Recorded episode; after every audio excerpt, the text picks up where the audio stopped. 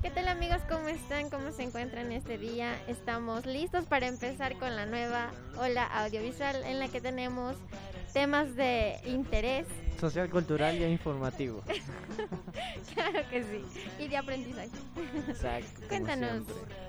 Alejandro, ¿con qué empezamos este día? Pero claro, ¿cómo no les voy a contar? Bueno, hoy tenemos un menú variado. Estamos Entre- ¿no? Ajá. Entre vegano, vegetariano y carne. No, no, no. Ya, ya, perdón. Hoy estaremos presentando em, premios para nuestro cine, lo que es la participación de la película Vacío en el Festival de, em, Argentina, de Buenos Aires. Eh, bueno, en eso ya nos va a colaborar nuestro querido colega Luis Choto. En lo que es más allá del cine comercial estaremos hablando de la polémica película de David Lynch, Razorhead. En este momento tenemos un cambio de alineación porque Cami va a dar el segmento de luces, ritmo y animación en el que nos va a estar hablando acerca de los 12 pasos de la animación de Walter Disney. De Walter Disney, digo de Walt, de Walt Disney. Así que si les interesa la animación no se lo pueden perder. Es una mezcla de cine abstracto con el cine de Disney. Es el, es el Disney ecuatoriano, Walter Disney. Y bueno, en el segmento de videojuegos yo les voy a estar hablando sobre Shadow of the Colossus y el diseño por sustracción. Así que empezamos con tu segmento, Luis.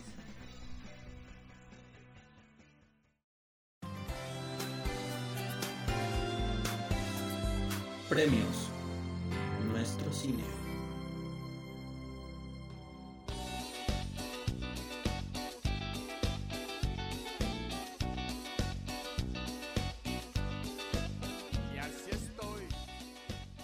Sean bienvenidos amigos y gracias por sintonizar a la nueva aula audiovisual donde tratamos temas de su interés. El día de hoy hablaremos de una película, Vacío, película ecuatoriana que acaba de ganar un premio en el festival realizado en Argentina. Merece toda nuestra atención tras haber ganado este premio. Y ya te lo contamos. Luis siempre me sorprende con, con las películas ecuatorianas que a veces yo ni las he visto ni conocía. y- Es un gran conocedor de, de festivales. Exacto, o sea, cada, cada episodio me sorprende. Ya saben amigos, yo siempre les traigo las, los nuevos festivales que conocen o que desconocen y para que tengan un interés, un, un interés muy... un interés muy muy culto porque son unos incultos porque no saben de los festivales de cine, ¿no es cierto? Eso fue para mí. Ajá. Pero bueno, nos estabas contando de la película Vacío del, del festival de de Buenos Aires, Argentina, Luis. Continúa, por favor. Claro, la película Vacío, eh, película ecuatoriana, que cuyos personajes tienen como a Lei y Wong, que son... que llegan clandestinamente a Ecuador. Ella tiene un solo objetivo, que es ir a Nueva York, mientras que él solo anhela traer a su hija de China. Pero el destino de ambos están en manos de Chang, un mafioso bipolar que se obsesiona con ella y utilizará su poder para ponerla en una encrucijada Juntos lucharán por conseguir su libertad. La película retrata la experiencia de y la emoción del emigrante en la búsqueda de sus sueños y su lucha por preservar su dignidad. Eh, el director es Paul Venegas. De esta cinta que fue grabada en Guayaquil y en Montevideo, ganó el premio como mejor largometraje en la competencia oficial American del Festival Internacional de Cine Independiente de Buenos Aires eh, que sería el BAFIC. Estamos muy contentos, es un halago, un esfuerzo que hemos puesto, dijo Venegas, quien agradece además el apoyo de las personas y empresas involucradas en la realización de esta cinta, entre esas Ecuavisa, que participó como productor asociado. La película está dentro de los géneros de drama y suspenso. Fue rodada entre el 2017 y 2018 en la Perla del Pacífico y Montevideo. Ha participado en el Festival de Pekín, en China y Busan y en Guayaquil. Ah, en Pekín, en Busan y en Claro, Guayaquil. eh, eh, primeramente, antes de ganar el premio de, eh, del Festival de, de Argentina, eh, primero fue presentado en, en China y en, En Corea del Pekín. Ya. Ah, y en Busan y Corea. Wow, interesante. Nunca deja de sorprenderme. Claro, y posteriormente fue presentado en los festivales de Guayaquil. O sea, a ver, o sea que es una película ecuatoriana que primero fue presentada en China. Después en, después tuve en la- Rusia y en Corea del Sur. Tuve la oportunidad de conversar con un productor anónimo que me comentó esto de que de hecho a ellos les tocaba incluso hacer cambios a las películas porque aquí no se pueden eh, publicar cierto tipo de cosas o de contenido. Entonces lo publicaban completo, por ejemplo en Estados Unidos, la película que le había hecho, pero aquí tenía que cortar partes porque la- las reglas de aquí no le permiten. Entonces, obviamente uno tiene que buscar afuera el apoyo. La censura. ¿Ya? Claro, y como dato, fue la primera película ecuatoriana que se estrenó en Busan, en Corea del Sur. Oh my god. Somos internationals. Exacto. exactly. Impossible. Para que vean que en la nueva ola audiovisual somos bilingües. O trilingües. Hablamos español, inglés y. ¿Ya? Y el director añade que la producción estará proyectándose próximamente en un concurso de Chicago en Estados Unidos. Y cabe mencionar que Vacío fue la cinta ecuatoriana que buscaba llegar como aspirante al Oscar en la categoría Mejor Película Extranjera. Sin embargo, no fue presentada. Mm, Rayos. Eh, pero bueno, me, me sorprende porque ya van dos películas en nuestro anterior programa. También tratamos del de Sumergible que va a ser presentado como... Es nominado a los Oscar y a los premios Goya. Entonces es todo un honor para nosotros como cineastas ecuatorianos que ver que están abriendo paso a estos premios que antes pensábamos que eran algo así como inalcanzables, in- imposibles. Entonces, súper, súper chévere. De verdad, les deseamos la mejor de las suertes o si no, esperen hasta cuando ya me presente para... Y como ya dije, la película tuvo como primer internacional antes de la pandemia el Festival de Busan em, en Corea del Sur, uno de los festivales de cine más importantes del mundo y además fue además fue seleccionada para participar en la sección Flash Forward de ese encuentro.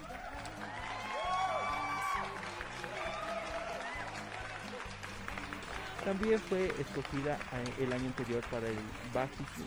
Sin embargo, el festival se canceló por el, por inicio de la pandemia. La cinta entró este año al catálogo, pero como competidora de la sección americana.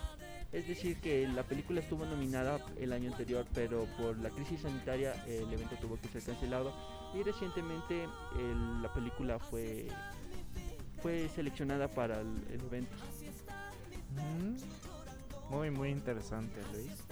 pero en esta ocasión solo fue seleccionada para la sección americana, no tuvo... mm, es un logro llegar a esta sección americana, pero hubiera sido un poco mejor que hubiera sido internacionalmente. Claro, pero de todas formas es un logro que hay que considerar. Ajá, hay que destacar, exacto.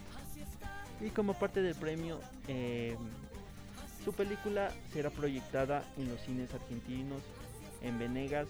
Espera que la fecha de estreno en Argentina coincida con la de Uruguay, pues la coproducción es de ese país. Ahora, el cineasta ecuatoriano está trabajando en buscar espacios para estrenar la película en Ecuador. Cuenta que se ha reunido con representantes de varias plataformas en línea, como Choloflix y de las empresas eh, de salas de cine como Supercines. Sí, sí, yo tengo cuenta en Choloflix. Claro, eh, recién me Yo entero no. que existe esa plataforma. Pero no tengo cuenta todavía. Tú tienes cuenta, Cami. ¿Mm? Es una plataforma como Netflix, pero es cholo. Para ver películas ecuatorianas. Saben tener películas gratuitas también. Yo ahí fue donde vi El Pescador. Está la de Rata Ratones y Rateros también gratis. Bueno amigos, si quieren ver vacío, eh, pueden crearse una cuenta de Choloflix y pueden observar la película totalmente gratis y apoyar un poco más en lo que vendría a ser la distribución de nuestro propio cine. Así que ya saben, aprovechen porque ahí también hay cierto tiempo en el que las películas están disponibles. Así que hay que aprovechar. Y bueno amigos, hasta aquí esta nueva nota. Y como siempre ha sido un gusto traerles este tipo de información y que sepan que aquí también se hace cine. Yo soy Luis Choto y nos vemos en la siguiente transmisión. De la nueva ola audiovisual. No te escuché yo. Y dile que aún la quiero, que aún espero que vuelva. Que si no viene mi amor no tiene consuelo. Que solitario sin su cariño me muero.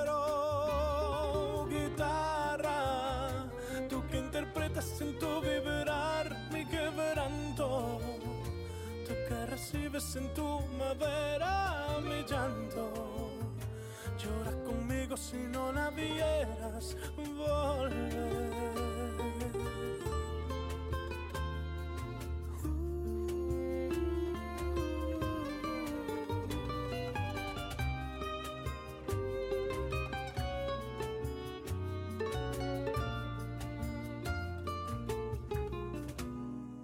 Que inútilmente mis palabras, llorando mi guitarra, se deja oír su voz.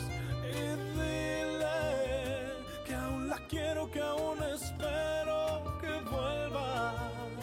Que si no viene mi amor no tiene consuelo.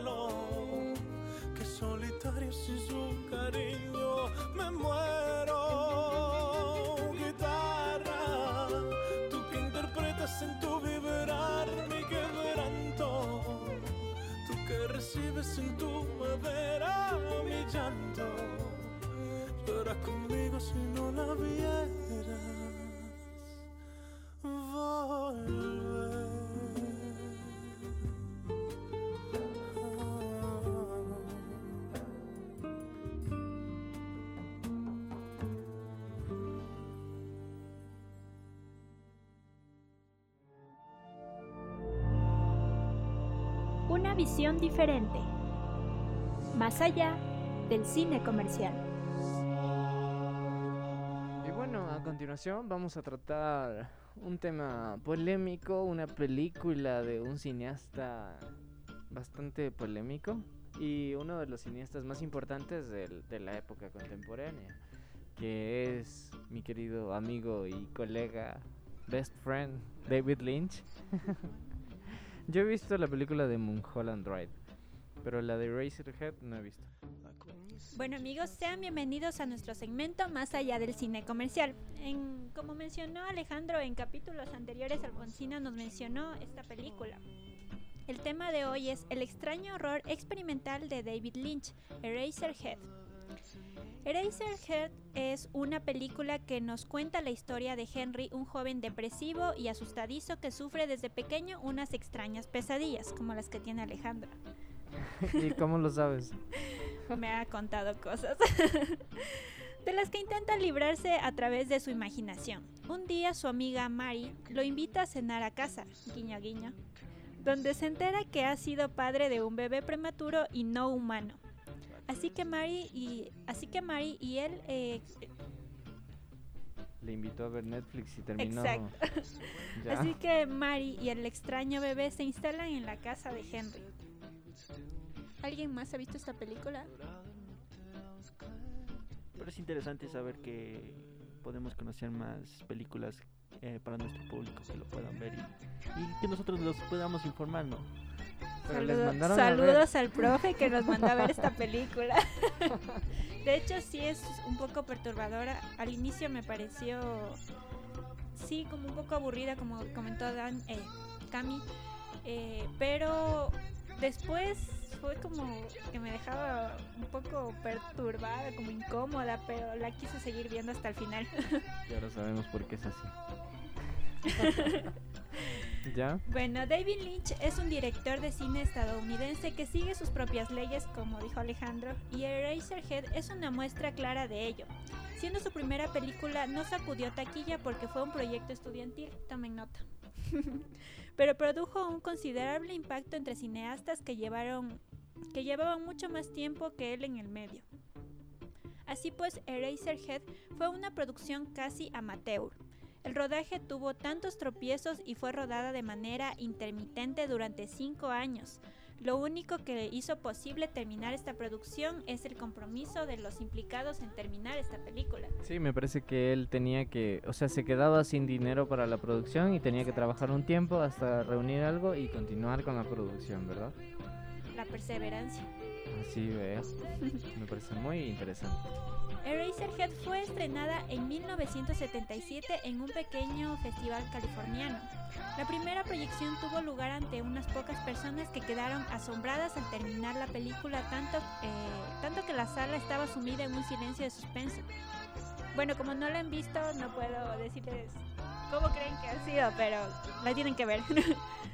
Eh, dejando claro así que con absoluta sinceridad que nunca habían visto algo parecido en, ese, en esa época.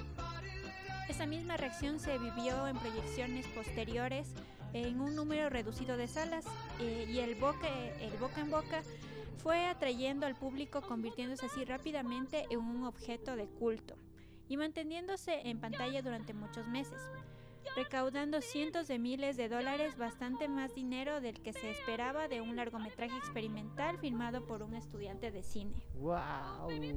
Yo voy a proyectar mis El sueño americano. Eraserhead contiene elementos surrealistas y símbolos de- que Lynch ha descrito como un sueño sobre cosas oscuras e inquietantes.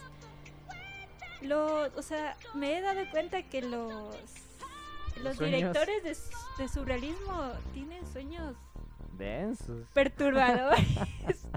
Todos, todas sus películas, bueno, de las que hemos visto hasta ahora han sido inspiradas en sueños. Sí, sí, O sea, y- pero es genial, ¿cachai? Que te puedas acordar de un sueño que sea así de, de raro, porque yo, bueno, siento que he tenido sueños extraños, pero de acordarme para poder escribirlo y como decía Alfonsina, transmitir eso a, a la pantalla es un trabajo súper pesado. Pero existe práctica, existen ejercicios en los cuales te pueden ayudar a recordar tus sueños. Uno de ellos es apenas te levantes, anotar todo lo que te acuerdas. No importa que no tenga sentido, que estés escribiendo cosas raras. Pero eso poco a poco va mejorando tu capacidad para acordarte de los sueños y puedes abrir la puerta hacia un- el mundo de los sueños lúcidos, que es en donde podrías hacer lo que te dé la gana eh, y disfrutar de lo que quieras. Es increíble. Eh, sí, el hecho de, tener estos sueños eh, genera un aporte y es como una representación, bueno, esta película es como una representación de una pesadilla nocturna que no es narrada de una manera convencional. Para finalizar les quería contar que Eraserhead fue considerada cultural, histórica y estéticamente significativa por la Biblioteca de Congreso de Estados Unidos y seleccionada para su preservación en el Registro Fílmico Nacional de ese país por la importancia que adquirió la cinta entre los conocedores del séptimo arte. Hasta aquí el segmento de hoy, no olviden mantenerse en sintonía con Más allá del cine comercial. Soy Nico y me despido.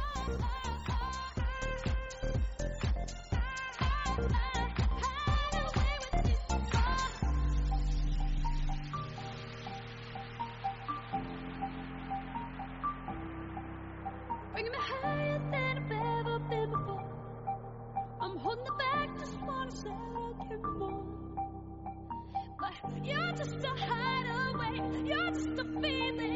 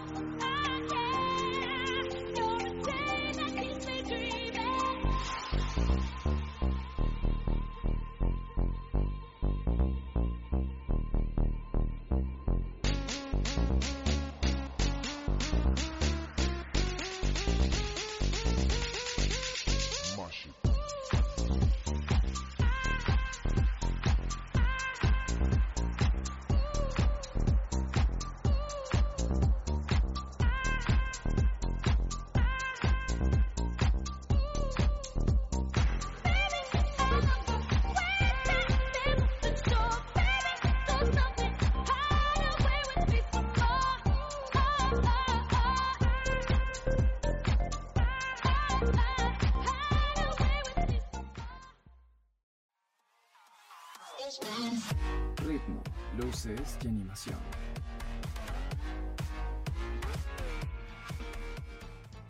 Bueno, luego de estar perturbados con, con la película que nos, que nos mostró, que nos analizó Nico, vamos ahora con luces, ritmo y animación, con nuestra querida presentadora invitada en el segmento más sensual y del programa, Cami. Cuéntanos. Hola chicos, ¿cómo están en este segmento? Como lo dijo Alejandro, eh, voy sensual. a hablar sobre los 12 principios de la animación según Disney. Walter Disney. Chicos, como ustedes saben, hay un claro exponente en el mundo de la animación. Desde esa animación maravillosa que se hacía dibujando a mano, cuadro a cuadro. No son pocas las películas de este estilo las que disfrutamos cuando éramos niños. Es más, mi película favorita de este estilo era, es y seguirá siendo El zorro y el sabueso. ¿En serio la mía también? Sí, Qué no se loco. imaginan las lágrimas que hemos derramado viendo esta Sí, película. Sí, ¿no? sí, sí, sí, es muy emotiva. Disney ha demostrado que sabe hacerse querer a través de la animación. Sin duda alguna, un maestro de la animación. ¿Alguno de ustedes quisiera dedicarse a la, animación? Luis. Yo con recibir clases de Maya ya es suficiente, pienso. ¿Y tú, Nico? Realmente a mí no me atrae mucho la animación por el hecho de que no soy muy hábil para dibujar, pero tampoco estoy cerrada a la posibilidad. La práctica es el maestro. Si me quieren contratar, bienvenido sea. Pues déjenme decirles que hoy les he traído la fórmula mágica de Disney para la animación efectiva. Son 12 principios fundamentales que ningún animador debía saltarse porque si no había látigo por parte del jefe. Así que sin más rodeos, acompáñenme a descubrir estos secretos bien guardados de la casa del ratón. La siguiente información ha sido extraída del libro The Illusion of Life de Frank Thomas y Ollie Johnston, dos gigantes de la animación de Disney. Principio número 1. Squash and stretch. Comprimir y estirar.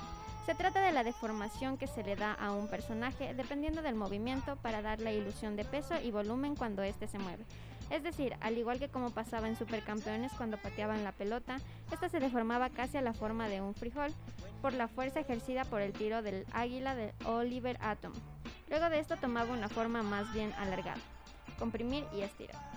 Principio número 2. Anticipación.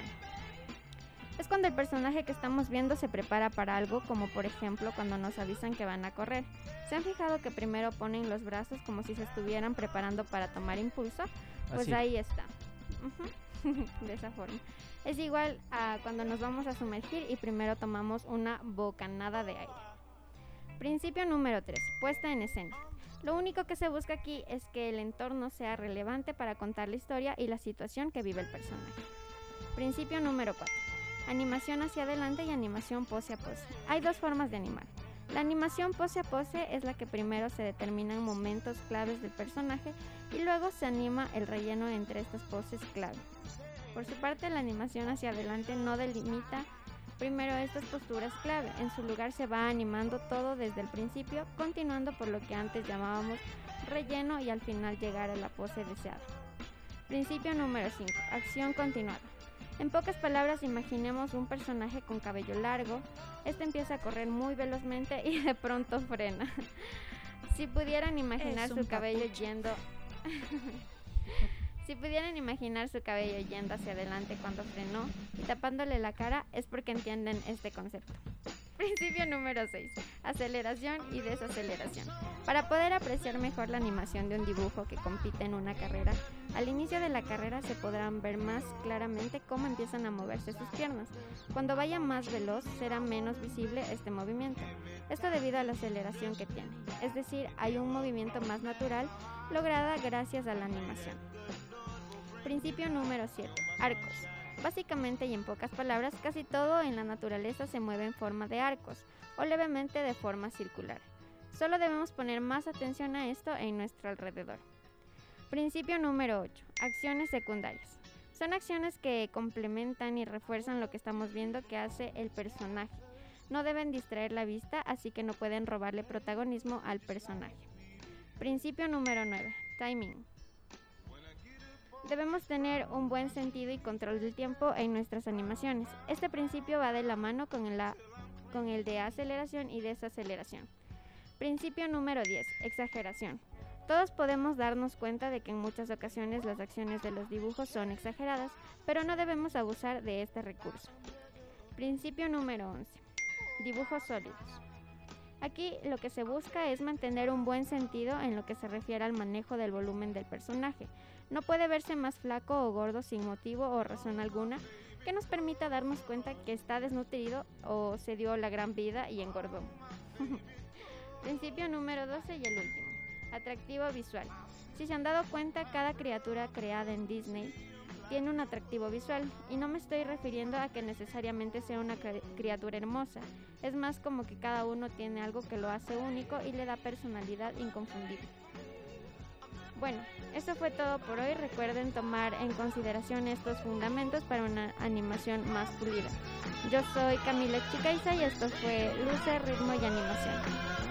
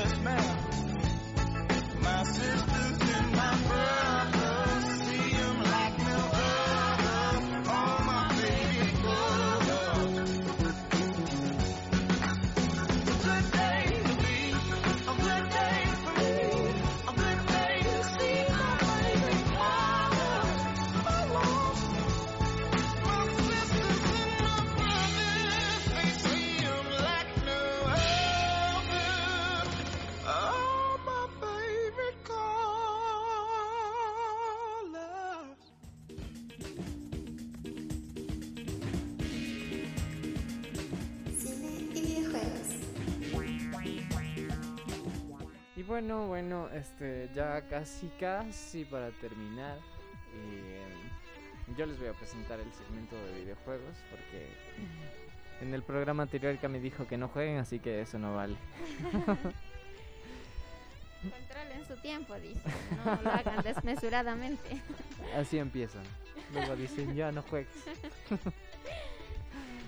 bueno, yo en esta ocasión les voy a hablar sobre sobre Shadow of the Colossus, mi videojuego favorito, el cual fue mi tema de tesis en primero.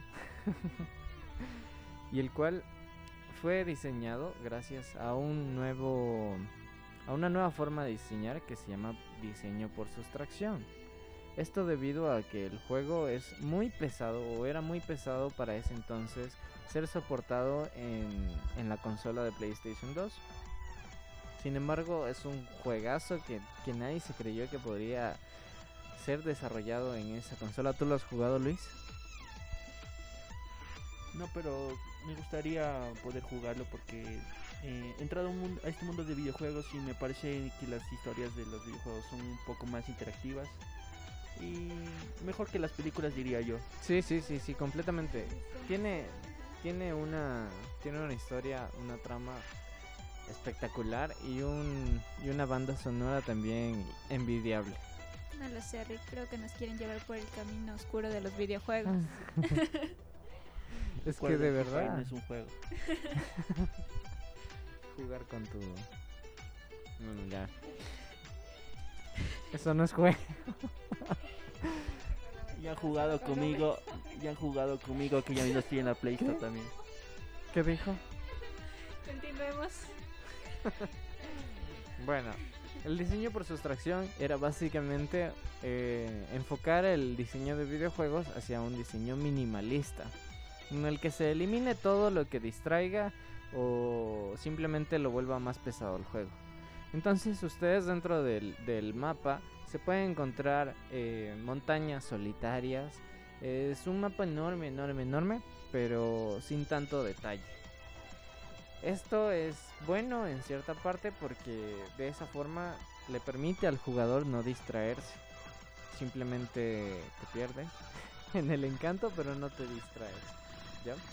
Entonces, básicamente este juego lo que se trata es de localizar a un coloso. Eh, te trepas en él, lo asesinas y tienes que ir matando eh, un número considerable de colosos, son 16, en el cual todos los colosos tienen como un alma negra que se mete dentro de ti y luego tú vas a dar eh, tu vida a cambio de revivir a, a la doncella que viene asesinado. Y decían que el cine surrealista era perturbador. Bueno, es que... Todo por las doncellas. Exacto. sí. Entonces fue revolucionario en su época. Me parece que en el 2005 fue lanzado este videojuego. Y gracias a Fumito Ueda, que fue el desarrollador, él acuñó este término de diseño por sustracción, como ya les había dicho, y otros juegos también han tomado esa iniciativa de eliminar cosas innecesarias en, en todo lo que es respecto al juego para hacerlo más, para enfocarse más en la parte central, o sea, en como que en la vida, en el kit, en la esencia del juego. En este es básicamente de que tú llegas a esta tierra encantada de colosos en donde quieres revivir a tu a tu doncella a la cual asesinaron por brujería. Entonces, una voz te dice que debes sacrificarte, pero antes debes adquirir como que la fuerza de todos estos colosos, por eso los vas matando, adquieres la fuerza y te mueres y ella revive.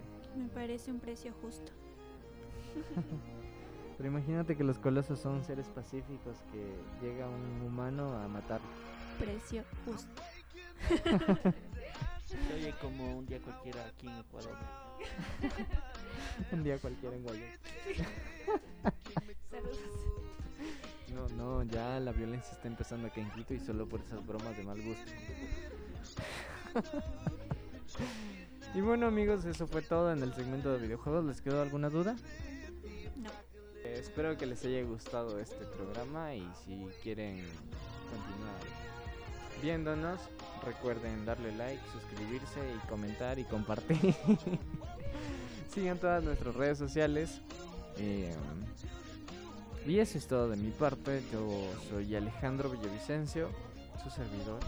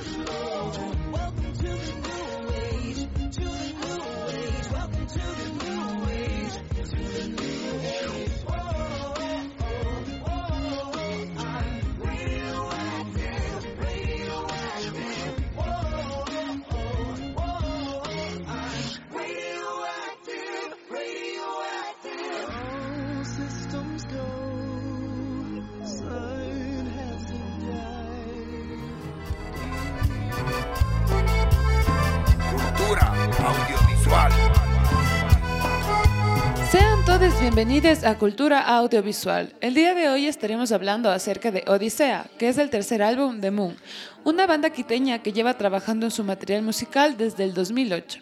Nos enfocaremos en su último trabajo audiovisual titulado Odisea, que fue estrenado el 5 de abril del presente año 2021.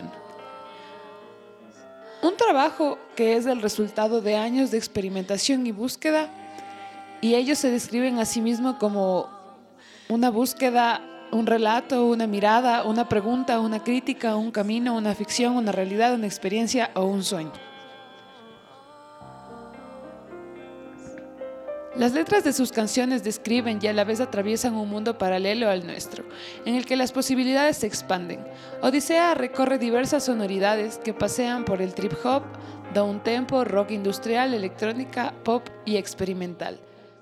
Para lograr llegar al espectador con estas emociones que pretenden, su música se ha valido de recursos audiovisuales que generan angustia. Su video básicamente trata de un grupo de revolucionarios que se organizan para desestabilizar un sistema marcado, haciendo alusiones a las manifestaciones de octubre del 2019 desarrolladas en el Ecuador, para lo cual se han valido de la oscuridad que brinda la noche para lograr su cometido. A nivel de producción es un producto de alta calidad visual y sonora. Tranquilamente está al nivel de videos de artistas internacionales con más difusión. La dirección de fotografía logra que el espectador se vea más atraído debido a que la estética cumple los estándares de calidad y composición de imagen para este propósito. El caos y la anarquía van de la mano con el misterio que infunde la estética del video. Y esto logra inmiscuirnos en la experiencia de atentar directamente contra aquello que es injusto, el audiovisual es un arma muy poderosa, con lo cual se puede infundir el mensaje más conveniente a nuestros propósitos. Por tal motivo es importante generar contenido consciente, tal cual lo ha logrado esta banda de Quito que nos incita a sublevarnos contra lo que nos hace mal. Con esta reflexión sobre el poder audiovisual nos despedimos una vez más de este su segmento Cultura Audiovisual. Sigan en sintonía de este su programa favorito, La Nueva Ola Audiovisual. Cultura audiovisual.